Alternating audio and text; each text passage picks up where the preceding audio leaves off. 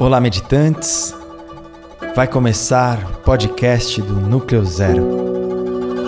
Podem entrar e, por favor, deixem a porta aberta para que muitos outros venham. Santosha.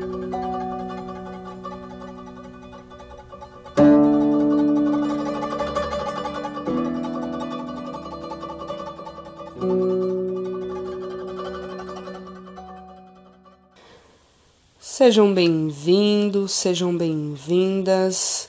Meu Sânia é Bhakti Salila, terapeuta corporal tântrica, iniciada na tradição Nati, uma das inúmeras correntes do Tantra. Minha formação é terapeuta tântrica e neo-hashiana, massoterapia indiana e vivências corporais. Venho estudando o autoconhecimento e praticando já há alguns anos e estou em parceria com a Vivenos estreando mais um podcast para a escola Núcleo Zero.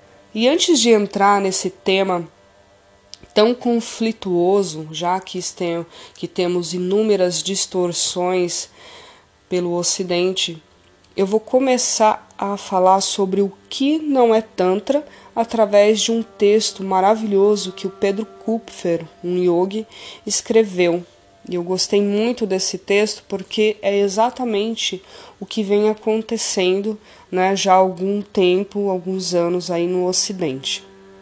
Então, antes de falar para vocês o que é Tantra, a gente falar um pouco sobre esse tema tão importante, eu vou começar a dizer o que não é Tantra com esse texto do Pedro. Vamos dizer o que o Tantra não é. O Tantra não é um guru mequetrefe prometendo orgasmos múltiplos e iluminação e cobrando mundos e fundos por isso. O Tantra não é uma prostituta com nome de deusa oferecendo seus serviços na internet. Não é um guru de alienados carentes se excitando e se alisando em nome da hiperconsciência. Não é sacanagem institucionalizada. O Tantra não tem a ver com soltar a franga. Tantra não é Tara.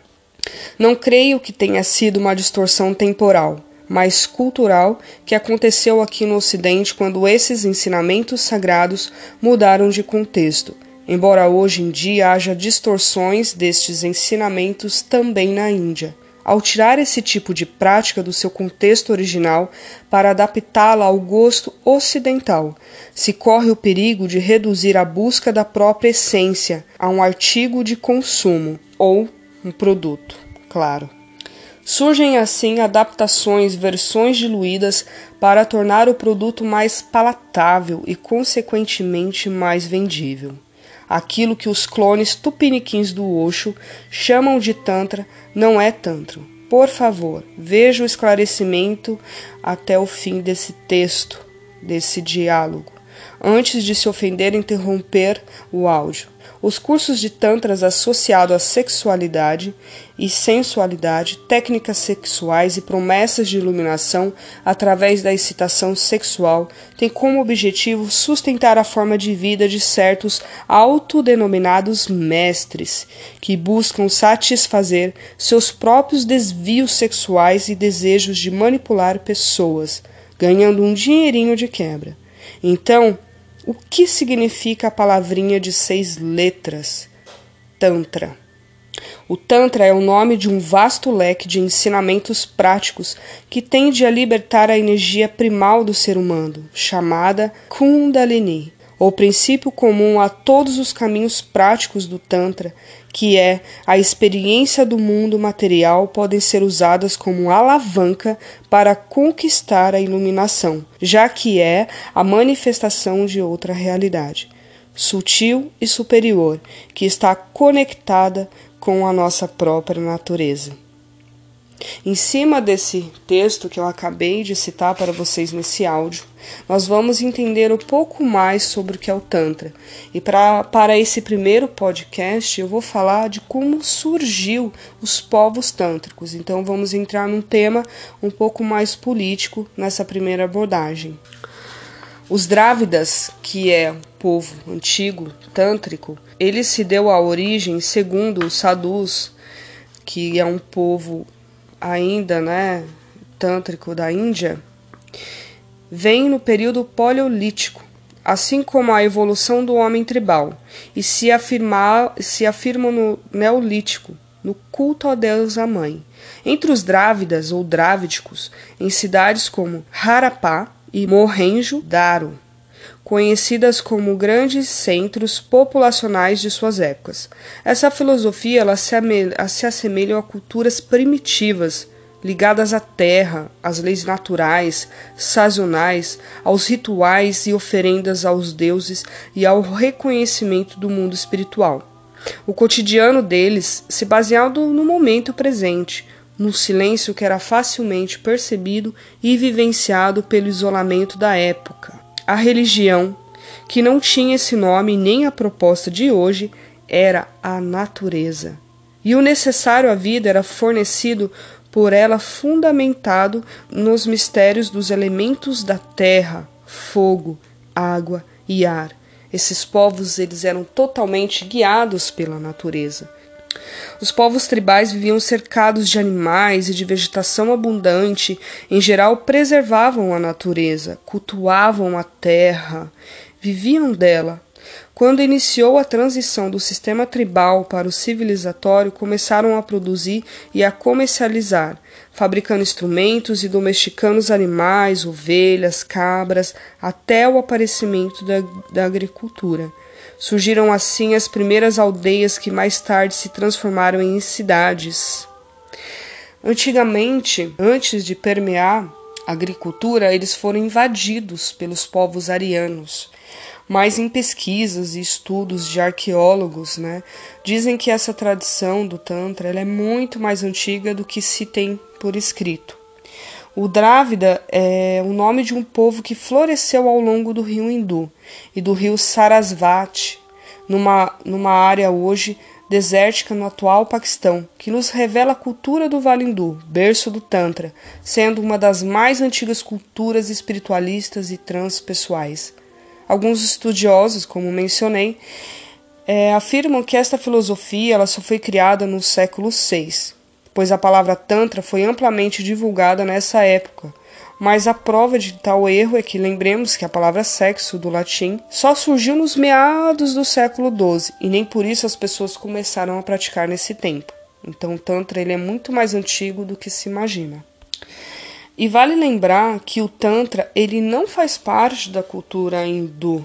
A cultura hindu é um nome né, que se é dado a esses povos através da colonização inglesa, quando os arianos invadiram né, o, os povos drávidas e tomaram essa região através da colonização.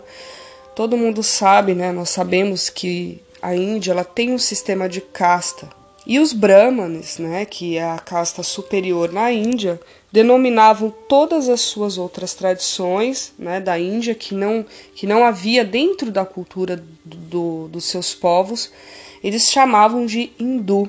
Então o Tantra ele não pertence à tradição ortodoxa hindu, já que não existe um Dashara com esse seu nome.